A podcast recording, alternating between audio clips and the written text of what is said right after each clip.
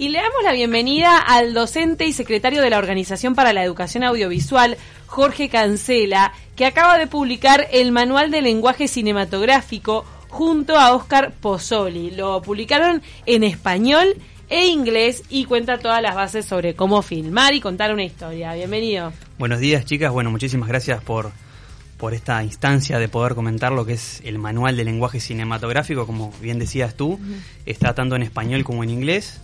En el 2018 presentamos la versión en, nuestro idioma y el año pasado, en julio precisamente, eh, presentamos la versión en inglés, como tenemos aquí en, sobre la mesa. ¿Qué los motivó a, realizar este manual? Bueno, en realidad, Oscar Pozzoli, eh, desde, el, desde el año 2009, que realiza talleres audiovisuales con niños y adolescentes fundamentalmente, eh, a raíz de que eh, luego de más de 30 años de trabajo en, la industria audiovisual y cinematográfica, eh, decidió volcar todos esos conocimientos para transmitirlos a las nuevas generaciones.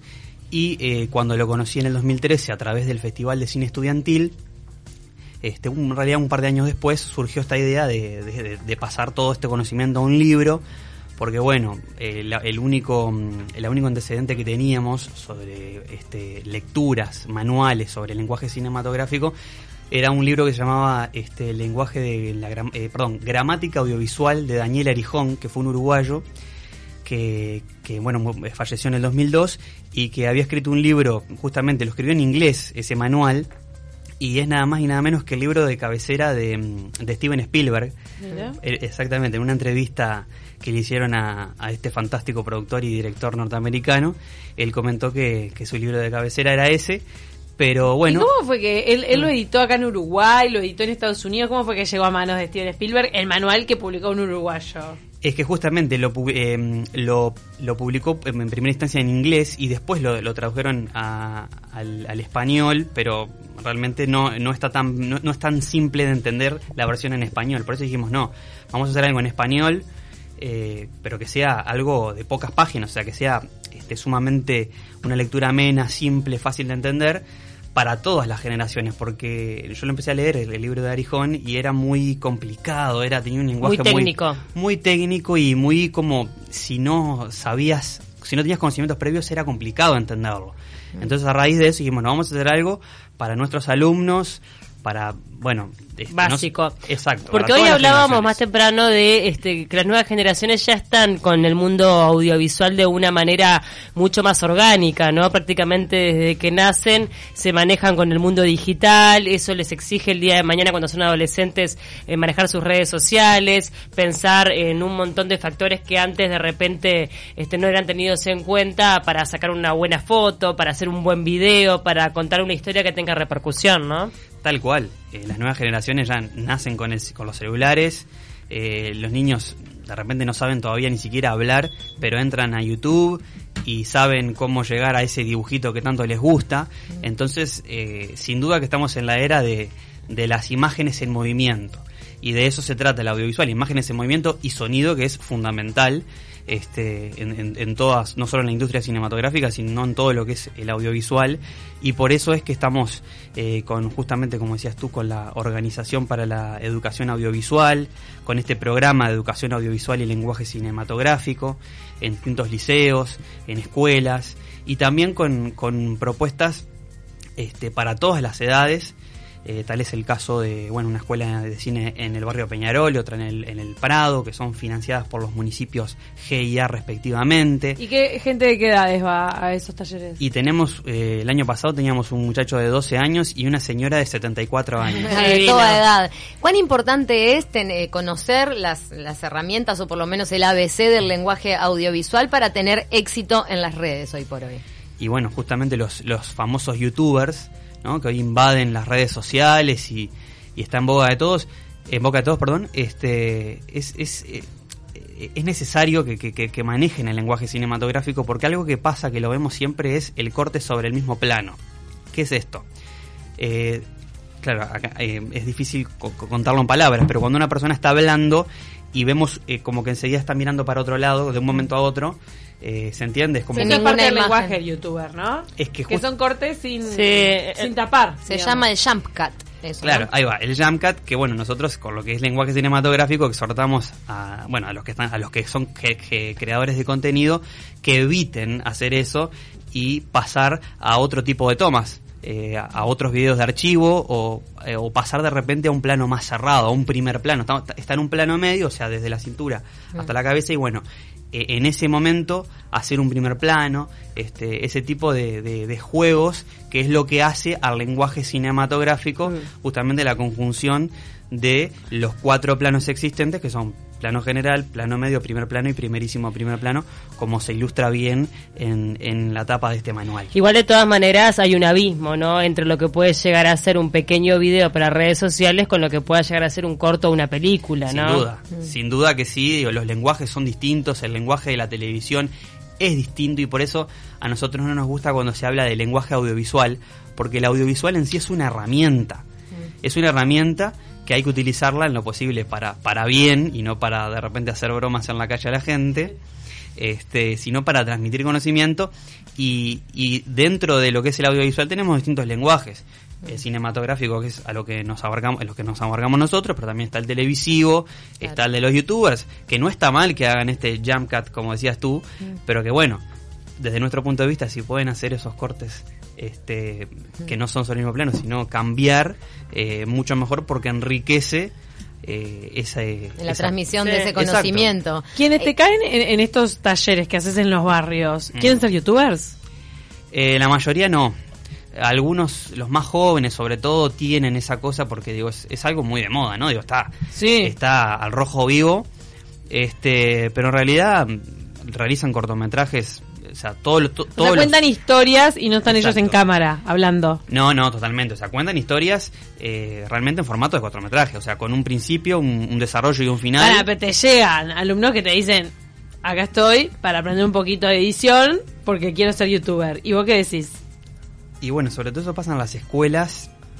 Eh, también vamos, vamos a escuelas de primaria y, y pasa más en ellos. Vos sabés que... son- primaria? Sí, son los que más tienen ese bichito, ese chip de los youtubers, increíblemente. Pero, pero cuando les mostramos lo que es el lenguaje cinematográfico, lo que es un cortometraje, cómo pueden eh, expresar sus sueños, sus ideas, eh, lo que quieren a través de un cortometraje, eh, vos sabés que enseguida se les pasa eso de querer ser youtuber y, y se enganchan muchísimo con, con, con esto. En realidad no es nuevo, pero, pero sí es nuevo lo que es educación este, formal.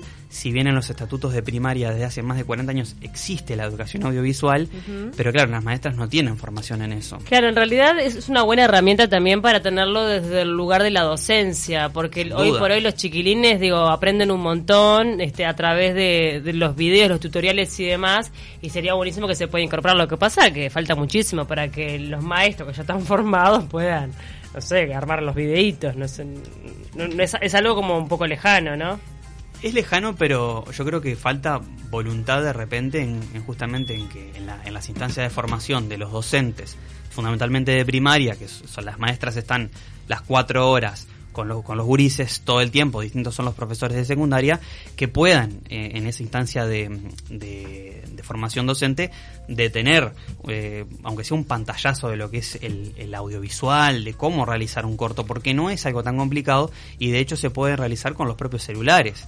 Claro. Entonces es una herramienta que está a la mano y no aprovecharla eh, en pro de la educación y, y decirle, bueno muchachos, este ahora vamos a ver cierto tal documental, hay mucho material en YouTube que está realmente excelente eh, sobre distintas sobre distintas cosas, ¿no? Sobre matemáticas, sobre eh, otras ciencias, sobre historia, geografía y realmente aprovecharlo eh, para mí desde nuestro punto de vista es es sumamente enriquecedor para la educación. No, que también es cierto que hoy la tecnología nos ayuda muchísimo. Hoy con un celular se puede hacer prácticamente un corto. Sin duda. Tenés los programas de edición que antes era para solo la gente que se Exacto. dedicaba específicamente a eso. En el manual le dedican un- un- una buena parte también a lo que es el manejo de la luz, el aprovechamiento de la luz, cómo rellenar, cómo no rellenar. ¿Cuán importante es tener este concepto de cómo utilizar la luz natural, por ejemplo, si yo no tengo nada de lo que valerme para poder hacer rendir un, un material que estoy queriendo difundir? Sin duda que la luz es todo. Para la imagen la, la luz es, es fundamental. Y aprovechar la luz natural es, es lo ideal porque es, es, la, es la mejor luz.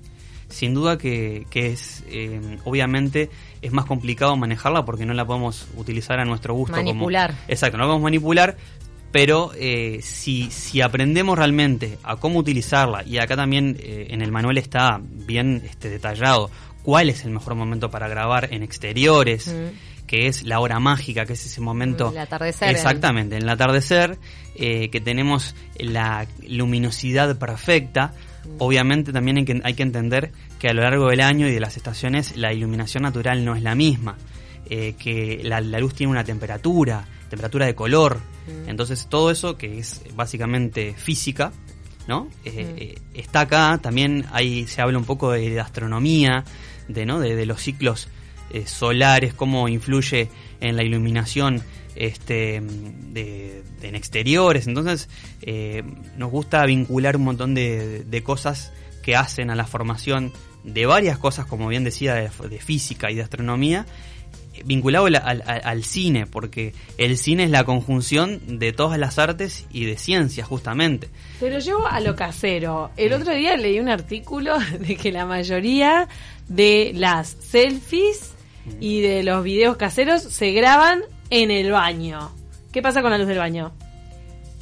Buah, me mataste con esa pregunta, pero... Que en eh, realidad no es la mejor, ¿no? Pero se ve que la gente le copa por el espejo, no sé. Por Y- el espe- la típica foto en el espejo que se Sí. puede cosas que no deberían estar. lo que Un pasa que- shampoo. Sí, lo que pasa es que con el tema del espejo, que obviamente sale la cámara, por lógica, digo, es, es un Sí, poco sí, sí, de, sí, de sí. física también hablando de, ¿no? Eh, pero lo importante es que la luz siempre esté eh, de- detrás de cámara, o sea, que la, la luz venga de, de espalda a la cámara para que le dé de frente Y al no de cuerpo. arriba, y no de arriba arriba, sino de atrás de la cámara, digamos. Eh, sí, igual eh, depende también el ángulo, eh, porque obviamente no está exactamente detrás de la cámara, porque si no genera sombra. Pero en realidad, si, si, si, mira, si no estoy enfocando al espejo del baño, Sí. si estoy con el celular mirándome a mí, Entonces no está para nada mal. no está mal. No. Estoy aprovechando la luz que está arriba del espejo, Exacto. que está viniendo de frente a mi cara. Sin duda, lo que sí hay que tener cuidado con eh, esa luz, la luz del baño, que es justamente arriba del espejo, en realidad es excelente, pero hay que tener cuidado con las que vienen justamente bien de arriba. Las cenitales. Las, eh, ahí va, muy bien. m- m- me Muy bien. ¡Uh! Eh, bueno, viene Sí. del- también del- de la astronomía. Que te dejan los ojos de mapache. Exactamente, genera sombra. Claro. y Quedas queda- ojeroso. Unas ojeras, te digo, yo las sufro esa. Ustedes están acostumbradas porque, bueno. Ahí tenés que el rellenar tiempo. la cara con otro foquito de, de- de costado. Ahora hay una Exacto. especie de Pero, operación, es de verdad- hay una luz pero- para hacer esto, que es que vos le pegás al celular una luz redonda Mm. que Sí. viene todo alrededor, entonces como supuestamente que te ilumina toda la cara de una. Claro, Pero relleno. de Bueno. verdad que la luz natural es la mejor. Vos cuando estás tipo a cara Sí. lavada, te querés sacar una foto de frente, asomate una ventana, luz natural, te queda bárbaro. Y el clásico error que cometíamos en nuestra época de sacar a contraluz, creo que la gente hoy por hoy ya lo tiene clarísimo. Ah, Antes la foto contra la ventana era eh, que ibas a revelar y decías, pero mira, dejate todo oscuro. Pero claro, el otro día mi sobrina de, de 13 o 14 me, me- me indicaba dónde para sacar la Ya lo tienen ¿te das clarísimo, cualquier chiquilín, por suerte, pero bueno, son cosas del ABC de- del lenguaje cinematográfico y, y audiovisual que ya están como un poco más instaladas y que a nosotros nos costó, ¿no? Sin duda, pero bueno, hay que festejar que,